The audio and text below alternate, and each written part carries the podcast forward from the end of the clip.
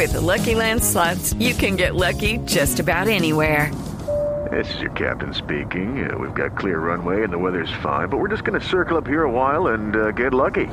No, no, nothing like that. It's just these cash prizes add up quick. So I suggest you sit back, keep your tray table upright, and start getting lucky. Play for free at LuckyLandSlots.com. Are you feeling lucky? No purchase necessary. Void where prohibited by law. 18 plus terms and conditions apply. See website for details. El coronavirus y la vacuna.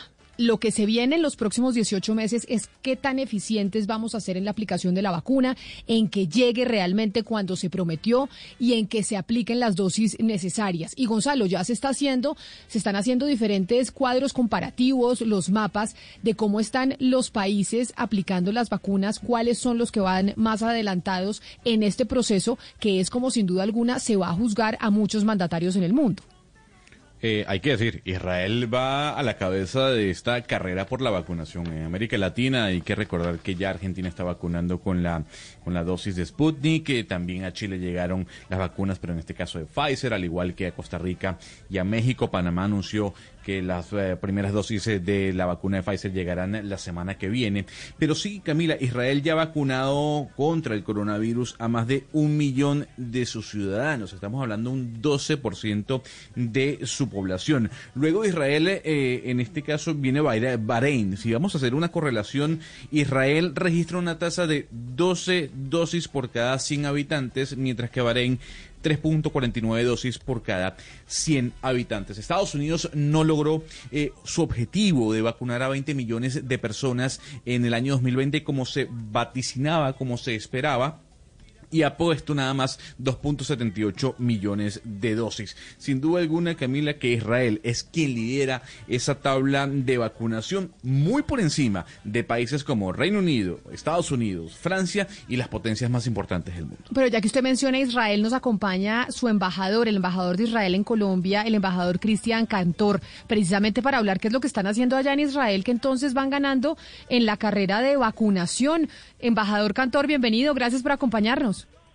Hola Camila, es un placer estar con ustedes y un muy buen día a todos los oyentes de Blue Radio. Como decíamos, la vacunación va a ser uno de los referentes en, eh, en juzgar a los mandatarios a nivel mundial y ya estamos viendo la comparación de los diferentes países que empezaron a vacunar y cómo eh, las vacunas por cada 100 habitantes, pues quien lleva la batuta son ustedes en Israel. ¿Cuáles son las vacunas que se están aplicando en Israel? ¿La de qué laboratorio? Bueno, eso es cierto. Eh, en Israel ya estamos llegando, solo un corrigio muy pequeño, estamos llegando ya a 1.3 millones de vacunados, que son alrededor del 14% de la población. Ya hemos llegado a dos tercios de la población de más de 60 años y de los equipos médicos.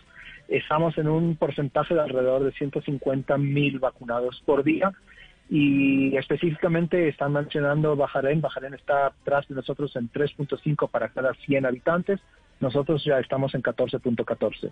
La vacuna que nosotros estamos utilizando, mientras tanto, es la de Pfizer, pero ayer también se dio noticias que Israel, el Ministerio de Salud, aprobó la vacuna de Moderna con un aviso que ya vamos a llegar, eh, van a llegar al, al, fin de este mes ya otras tres, otras seis millones de vacunas para tres millones de, de habitantes.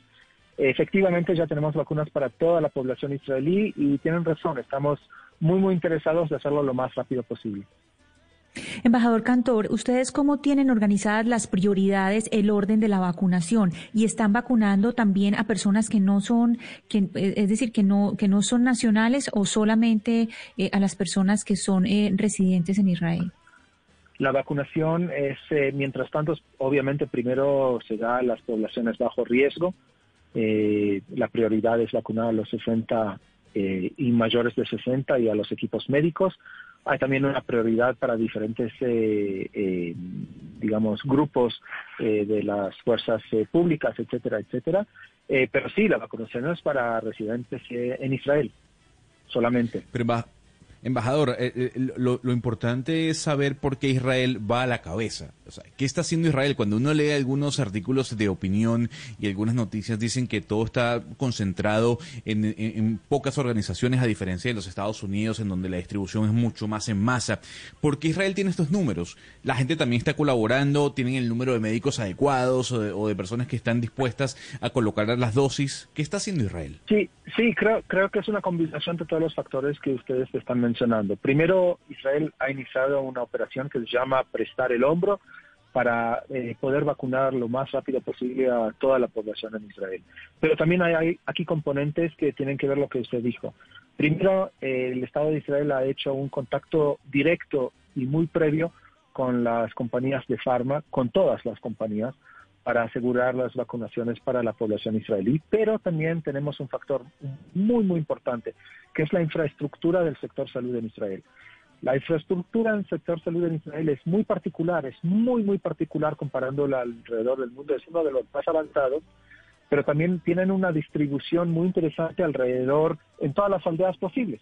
Entonces hay como tres, cuatro, lo que nosotros llamamos cajas de, de salud, o lo que es el paralelo de los EPS de ustedes aquí, donde cada eh, ciudadano israelí o cada eh, integrante en, la población israelí está asegurado a través de a través de esas eh, aseguradoras y hay un contacto directo entre esa caja o esa clínica que está en su aldea y la familia y el y el habitante. En esa forma hemos logrado a través de esa infraestructura impresionante con contactar a aquellos que tienen la prioridad de ser vacunados y en una forma muy, muy, eh, eh, voy a decir, exitosa, la logística ha llegado a que nosotros tenemos una posibilidad muy, muy fuerte de vacunar. Hay ahora una pregunta muy importante que porque vamos a tener que llegar a la segunda ola, entonces si estamos llegando a una capacidad de 150 mil al día, entonces obviamente vamos a, en una semana o dos vamos a empezar la segunda ola, entonces vamos a tener que aumentar la capacidad para no solamente vacunar los 150 mil que deben recibir la vacuna ese día, pero también seguir aumentando la capacidad a aquellos que todavía tienen que recibir la primera vacuna. Pero sí, tenemos un fe muy grande y afuera de eso, los voluntarios, la explicación de las Fuerzas Armadas para tener sus servicios médicos a mano de, ese, esa operación. Y muy importante también, una campaña muy agresiva, muy masiva de eh, public relations para dar conocer la importancia de vacunar eh, con todas las posibilidades, en todos los medios de comunicación, en todos los idiomas. Creo que esos tres componentes, una, un contacto directo y previo muy temprano con las eh, compañías farma, segundo, una operación logística con una infraestructura de los servicios médicos. Y tercero, una campaña de public relations para dar a conocer a la población lo que la importancia de vacunar creo que esos son los eh, componentes de la, del éxito israelí en la vacunación. Claro, pero además usted ha dicho que el éxito fue tener contacto muy prematuro con las farmacéuticas para poder adquirir las dosis eh, necesarias. Embajador, para hablar de tiempos, ustedes en Israel empezaron a comprar esas vacunas y entraron en contacto con las farmacéuticas. ¿Cuándo y cuándo empezaron a vacunar? Bueno, los datos son muy un poco ambiguos porque obviamente están bajo eh, acuerdos de secreto eh, entonces, obviamente yo no tengo las fechas de cuándo, cómo y con quién se hizo todo el contacto, pero sí, lo que nosotros sabemos es que ya se de, de antemano eh, las autoridades israelíes, inclusivamente nuestros líderes políticos fueron involucrados para asegurar que tenemos las vacunas eh, lo más rápido posible. Embajador Cantor, yo sé que estamos hablando de algo puramente eh, operacional, pero también me gustaría que usted nos explicara algo que, que, tiene que ver mucho con la cultura y con la historia de ustedes y que, y que va ligado a la efectividad en esta campaña de vacunación. Me dice eh, una amiga que, pues, que hay dos hechos que marcan mucho la, la, pues, la historia de la comunidad de ustedes, que es la huida de Egipto y el holocausto. Y eso, cuando la comunidad judía se siente amenazada, se vuelve como un bloque. Y eso tiene que ver mucho con, con esta amenaza del COVID-19. Hablemos un poco de esa parte cultural que los hace tan fuertes a la, a la hora de protegerse entre ustedes. Bueno, creo que sí, hay algo en eso. No, no, no, no creo que es eh, tan particular, pero como cada sociedad, nosotros, cada, cada, comunidad en tiempos de amenaza o de riesgo o de urgencia, de emergencia, entonces creo que hay una posibilidad aquí de reclutar las fuerzas necesarias de cada uno y de la comunidad para seguir adelante. Eh, bueno, eh, también tenemos que ser honestos y saber que al mismo tiempo que estamos en un proceso de vacunación, los números son gigantescos. Eh, solamente ayer se registraron 8.000 nuevos contagiados en Israel en una población de 9 millones. Entonces tenemos que entender que también es como una, una competencia que estamos haciendo entre dos, dos números, los números de contagios y los números de los vacunados, para ver cómo podemos superar eso Israel va a entrar posiblemente muy rápido a un tercer confinamiento. Eh, esperemos que el, el, race que tenemos para vacunar a la gente pueda superar eh, esta tercera ola de contagios. Pero usted nos dice que van a entrar en un tercer confinamiento, pero entonces este proceso de vacunación que ustedes están llevando la batuta a nivel mundial no implica que ya estén pudiendo pues tener actividades normales como volver a los colegios, las universidades y que la vida siga como antes de que llegara la pandemia?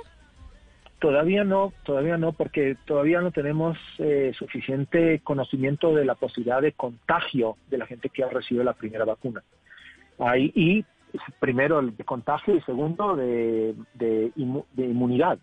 Entonces, eh, mientras tanto, se están tomando las medidas eh, tradicionales que todos conocemos, de distanciamiento, de confinamiento, de cierre de lugares públicos, etcétera, para evitar esa ola tercera que estamos confrontando, pero al mismo tiempo también empujando lo más fuerte posible la vacunación de la máxima cantidad de personas.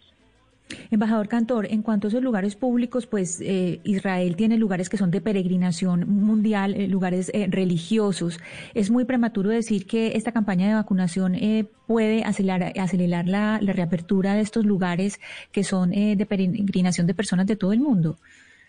Todavía no sabemos las políticas exactas de lo que sería el día después de la vacunación. Creo que en ese sentido también Israel es una meca muy interesante para todos los profesionales en el mundo entender cómo se puede manejar una sociedad, una economía, un, país cuando ya tenemos una cantidad muy grande de vacunados. Eh, si no estoy equivocado, la proyección es que para la semana que viene, el 9 de enero, lleguemos a 2 millones, que ya va a ser más de un cuarto de la población israelí y eso obviamente tiene implicaciones en todos los sentidos de las políticas de salud pública para entender cómo es el efecto, el impacto de una vacunación masiva de la población. Mientras tanto, como todos sabemos, todos estamos aprendiendo de otros y en este caso me imagino que todos van a aprender de Israel y van a observar cómo se puede manejar una vida normal eh, después de tener una cantidad muy grande de la población vacunada.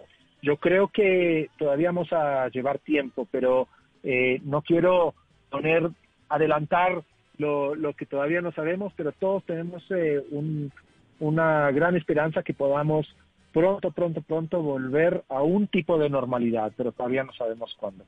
Y yo tengo una última pregunta para usted, embajador, y es de ese millón de personas o más de millón de personas que ya han vacunado ustedes en Israel, ¿se han presentado algún tipo de efectos secundarios? Porque ese es el gran temor que tiene la gente alrededor del mundo. Y es mucha gente dice, oiga, yo no me voy a vacunar porque a mí me da miedo cuáles puedan ser los efectos de la vacuna. Ustedes que ya llevan la batuta en esto, ¿qué han visto? Los efectos que hemos eh, observado por las publicaciones del Ministerio de Salud israelí y los medios de comunicación en Israel son los regulares eh, que las compañías farmas eh, advierten un poco de, dolor en el lugar de inyección, hay, hay gente que tiene un poco de fiebre, pero son casos muy, muy ajenos y muy particulares. En general, todo ese proceso se está llevando en una forma extraordinaria. La población israelí está eh, totalmente involucrada y prestando todo lo que ella puede hacer para seguir adelante. Es realmente muy emocionante ver cómo los hospitales, las clínicas, los médicos, las enfermeras, todos están totalmente, eh, eh, ¿cómo se dice?, reclutados para esta, para esta operación. Y, bueno, mientras tanto todo está marchando bien, esperemos que siga así y esperemos que también podamos, eh, como siempre, ser, podamos ser un poco de luz al mundo para que puedan ver cómo se puede llevar a cabo este tipo de operaciones. Pues embajador Cristian Cantor, embajador de Israel aquí en Colombia, mil gracias por atendernos y contarnos un poco de la experiencia que está teniendo Israel, que es el país que va liderando la vacunación contra el coronavirus en el mundo. Feliz mañana y feliz resto de día para usted. Gracias y otra vez enfatizar que juntos saldremos adelante. Es un tema mundial y esperemos que pronto podamos todos, inclusivamente aquí en Colombia, volver a la normalidad. With lucky landslots, you can get lucky just about anywhere. Dearly beloved, we are gathered here today to. Has anyone seen the bride and groom? Sorry, sorry, we're here. We were getting lucky in the limo and we lost track of time. No, Lucky Land Casino, with cash prizes that add up quicker than a guest registry. In that case, I pronounce you lucky. Play for free at LuckyLandSlots.com. Daily bonuses are waiting. No purchase necessary. Void where prohibited by law. 18 plus. Terms and conditions apply. See website for details.